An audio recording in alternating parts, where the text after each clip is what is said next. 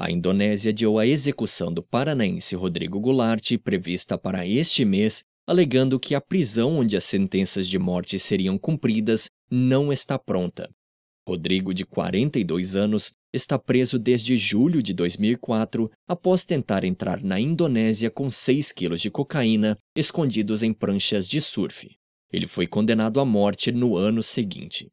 A família de Rodrigo tenta impedir que ele seja executado, solicitando a transferência do brasileiro para um hospital psiquiátrico após um médico do governo indonésio tê-lo diagnosticado como esquizofrênico. Este é o último recurso para evitar a morte de Rodrigo, já que seus dois pedidos de clemência foram negados e, segundo a família, a lei indonésia proíbe a morte de um prisioneiro que não esteja em plenas condições mentais.